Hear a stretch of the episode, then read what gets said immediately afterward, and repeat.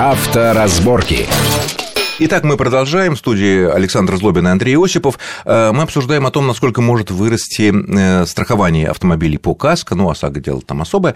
Э, кстати, тоже может уже... Нет, сейчас уже 400 так, тысяч. Нет, там, я, там, я уже покроет. могу предположить этот плач Ярославны со стороны компании операторов ОСАГО, которые сейчас... Вот буквально... Вот давай, и не нужно быть экстрасенсом. Так. В ближайшие пару месяцев мы увидим заявление о том, что надо пересматривать тарифы на ОСАГО в связи с подорожанием, существенным подорожанием стоимости запасных частей. Ведь в прошлом году были изменения ОСАГО да, повысился лимит ответственности, но установлена максимальная ставка, а, как бы, как это называется, когда запчасти с дисконтом, да, то есть выплачивается не полная стоимость запчастей, а с учетом естественного износа. Износа. Да, вот этот износ, грубо говоря, убрали. То есть Теперь обязательно, будь у тебя старое крыло, например, трехлетнее, даже по, новое. по ржаве, ты обязан поставить новое, рассчитать, вернее, износ. А новые это уже по другой цене будет Абсолютно. поставляться. И, соответственно, они тут же начнут говорить. Во-первых, у них меньше возможностей для маневра остается. Ну, потому что это вот- государство регулирует эти цены. Да, но ведь, заметьте, мы до сих пор не, могли, не смогли наладить нормальное конкурентное, э, конкурентное функционирование рынка ОСАГО. Об этом много говорилось. Мы для этого вводили систему бонус-малос,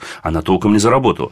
Мы в- э, пытались нормально ввести европротокол. Мы пытались стимулировать тех водителей, которые не попадают в аварию. Но на деле получилось так, что даже человек, который ездит безаварийно, получал очень маленькую скидку на самом Маленькую, деле. буквально там, которые единицы процентов, а стоило ему один раз Конечно. попасть в аварию и Всё, быть виноват, даже небольшой.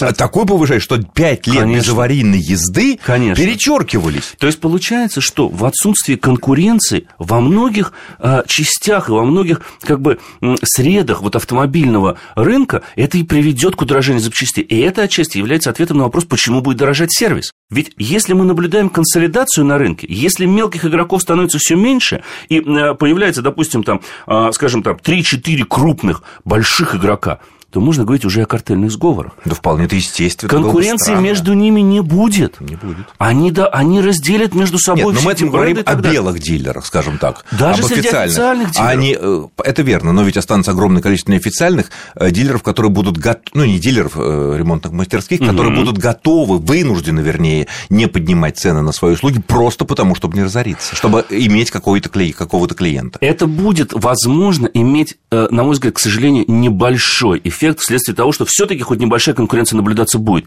Но если машина куплена новая, она находится на гарантии, то скорее человек поедет к официальному дилеру, чтобы гарантию не потерять. А он вряд ли обратится к серому э, дилеру. То есть должно быть тогда, должна быть существенная разница в стоимости обслуживания между, грубо говоря, официальным и неофициальным сервисом. Неофициальный сервис, на самом деле, это тоже не такая простая штука. Одно дело, когда речь идет о каких-то механических вещах, для чего нужны, там, ну, грубо говоря, гайковерты, там, я Ну не да. знаю, молотки, и совсем другое дело, а, когда речь заходит о достаточно сложных автомобилях. Конечно. Как можно диагностировать современный, я не знаю, там, Мерседес из класса нового поколения? Да там без, без компьютера к нему вообще не подойдешь. Да уже и к Да. Особо не подойдешь. А это, вот именно, даже к машинам бюджетного ценового сегмента без компьютера уже не подходят. А это оборудование есть не у всех серых Это дилеров. более того, программы. И они за них платят, извините меня, в долларах и евро. да. Поэтому они тоже будут вынуждены А, то поднимать есть тут уже даже цены. на уровне диагностики мы еще ни Конечно. одной детальки не поменяли. Конечно, уже Мы на уровне диагности- диагностики. Если это касается каких-то мозгов, электроники. Да, Понятно, да. крыло поменяли, помялось. Это чисто крыло- механическая крыло, да. работа. А вот тут, то есть получается, вот почему сервис еще будет дорожать. То есть одно за собой другое тянет. Это как звенья одной цепи, на самом деле, к сожалению. Если вернуться к судьбе э, этих сервисов, этих дилеров, вот э, тоже буквально накануне АвтоВАЗ объявил, ну, он объявил о повышении цен на свои машины в среднем на 9%, пока это вполне так, достаточно Ну, вменяемо, вменяемо, лояльно, конечно. разумно, тут трудно Да. с этим спорить. Но также было объявлено о том, что дилеры переводятся на предоплату. Что это значит? Дилер должен э, взять кредит, а кредит нынче, нынче в рублях. Ну, либо заискать собственные средства какие-то. Ну, какие собственные средства? Ну, не знаю, Свобо- может быть, свободные. Подожди, подожди. Если Может, им владеет олигарх. Нет, нет, нет. Если были свободные денежные средства в рублях, наверное, они все-таки находятся уже либо в товаре, либо в валюте. Логично, по крайней мере, Либо на депозите по находились. 20%. Ну, ну, Это естественно. логично, если вот, Никто их находятся. держать не будет. Да. Соответственно, э, в подавляющем большинстве случаев деньги на это будут изыскиваться с помощью кредитов, которые стоят более 20%. Это что же получается? Они еще и менее доступны, эти Ну, естественно, да. А, Значит, мы должны взять кредит, купить у АвтоВАЗа автомобиль, Да. потом постараться его продать, и не факт, как скоро это произойдет. Побыстрее продать, Побыс-. Ну, да. С хорошей маржой продать. Ну, с какой получится. Вот. Но отдать потом, э, соответственно, погасить свой расход на покупку автомобиля, а кредит еще отдавать. Не получается ли здесь замкнутый круг, что просто АвтоВАЗ таким поступком, имея абсолютные сейчас шансы расширить свое присутствие на рынке, да, тем более там новые mm-hmm. модели, там новое mm-hmm. руководство, но вот таким, таким жестким подходом к дилерам он себя обречет на тупик? Во многом да. По крайней мере, может привести, на мой взгляд, к банкротству очень многих дилеров, которые сейчас занимаются только продукцией АвтоВАЗа. Или для стороны, них это основное. А, да, или для них это основное. С другой стороны, таких дилеров все-таки мало сейчас. Большинство дилерских центров мультибрендовые, то есть они продают ну, не только вазовскую продукцию, но и, как правило, какие-то иномарки. Возможно, им придется внутри компании как-то а, вот эти вот убытки переписывать либо на другие бренды, либо компенсировать их за счет сервиса, либо компенсировать их за счет увольнения персонала. Ведь меньше людей придет в сервис, нужно меньше сотрудников в самом сервисе. На обслуживание, да. А иногда в очереди подойдут, не, подождут люди. Не пять девочек будут сидеть на ресепшене, не, а две. Ничего страшного, подождут. Подождут. То есть качество некуда. сервиса будет падать не в том смысле сервис как обслуживание, но и сервис как отношение От, ну, к клиенту. Да, клиент. И мне кажется, что вот АвтоВАЗ сейчас делает очень большую ошибку, переводя дилеров на предоплату это явно не поможет АвтоВАЗу увеличить свою долю на рынке и увеличить объем продаж собственных автомобилей. Хотя шанс огромный. Просто, да, у них есть огромный шанс. Но просто дилеры, они не будут покупать там тысячу автомобилей. Они купят пять, чтобы их поставить в дилерском центре, и скажут, господа, подписывайте договор, вносите нам стопроцентную предоплату, через месяц мы вам эту машину привезем. И вот когда они получат деньги от клиента, они тогда перейдут деньги АвтоВАЗу. И, и не надо будет брать кредит машину. в этом случае. И тогда не надо будет брать кредит. И это единственный выход. Но каков будет срок поставки автомобиля? И готов ли клиент «Лады» ждать, ждать машину месяц? И как Или планировать сколько? производство в этом И как планировать в этом Придет случае? клиент, не придет клиент. АвтоВАЗ – огромный завод. Огромное предприятие. Ну, он сейчас уменьшается стремительно благодаря действиям новому руководству, имею в виду по количеству ну, работающих. Более но тем, тем полумиллиона автомобилей там производится. Mm. В любом случае. Это верно. А вот такой еще момент. Нет ли ощущения, что некоторые зарубежные корпорации, которые в значительной степени зависят от российского рынка, могут в эти тяжелый год-два, пойти на то, чтобы работать вообще в России без прибыли, чтобы сохранить долю рынка. Что я имею в виду?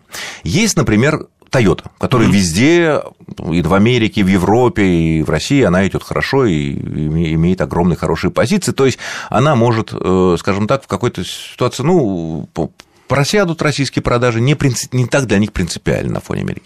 Есть, например, обратный абсолютно вариант, это Honda которая в России продает очень по тем или иным причинам, очень мало машин Honda продается. Но она прекрасно идет в Америке, uh-huh. она там в топах, да, после там Toyota и General Motors, и Ford, э, миллионы машин продаются, и они могут, так сказать, ну, вообще внимания не обращать на российский рынок. Но есть Mitsubishi, для которой Россия первый рынок в мире. Да.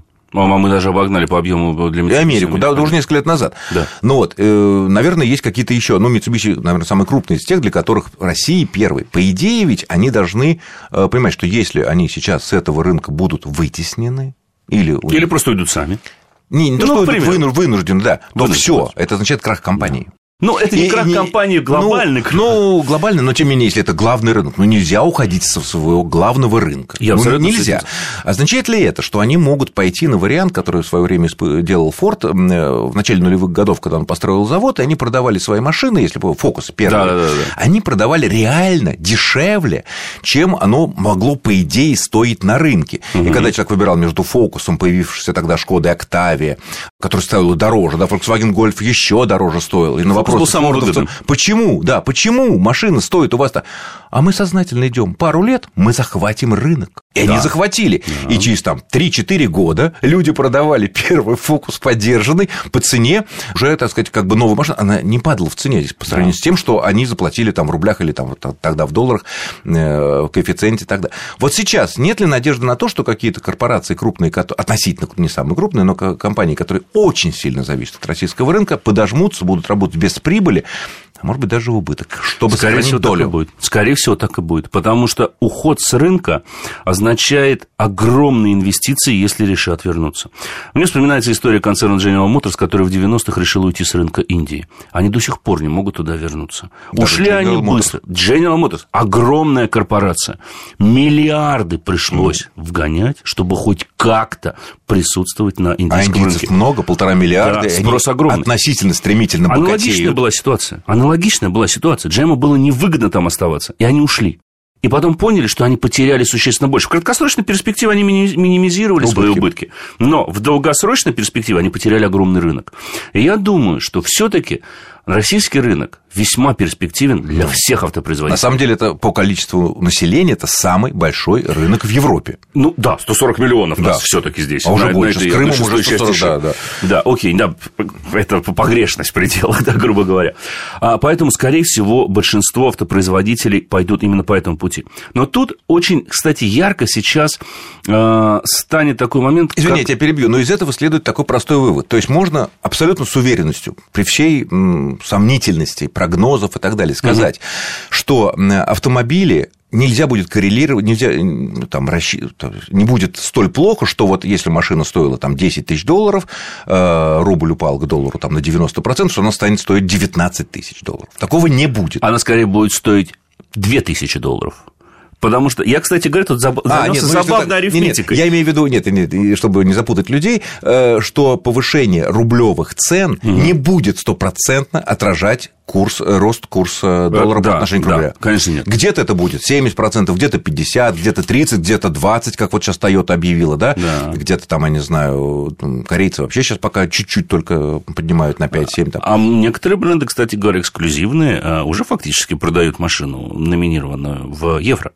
Они этого не афишируют. Но Вы никогда это не увидите. А никого нет. Ну, у, у ЕПА на, на дату расплаты. У нас же по закону нельзя вроде как. Нет, нельзя принимать, нельзя цену обозначать. Да. Но обозначать цену, как мало ли каким-то это. Нет, ну сейчас в договорах появились новые формулировки, что закладывается да, уже быть, в договоре, да, изменение да. Ну, к сожалению, у нас наше время кончается. Единственный наш оптимистичный вывод вот из нашей программы это машины то, что... будут. Нет, машины, а будут новые. Во-вторых, они цена на них в рублях не вырастет так, как упал рубль по отношению к доллару.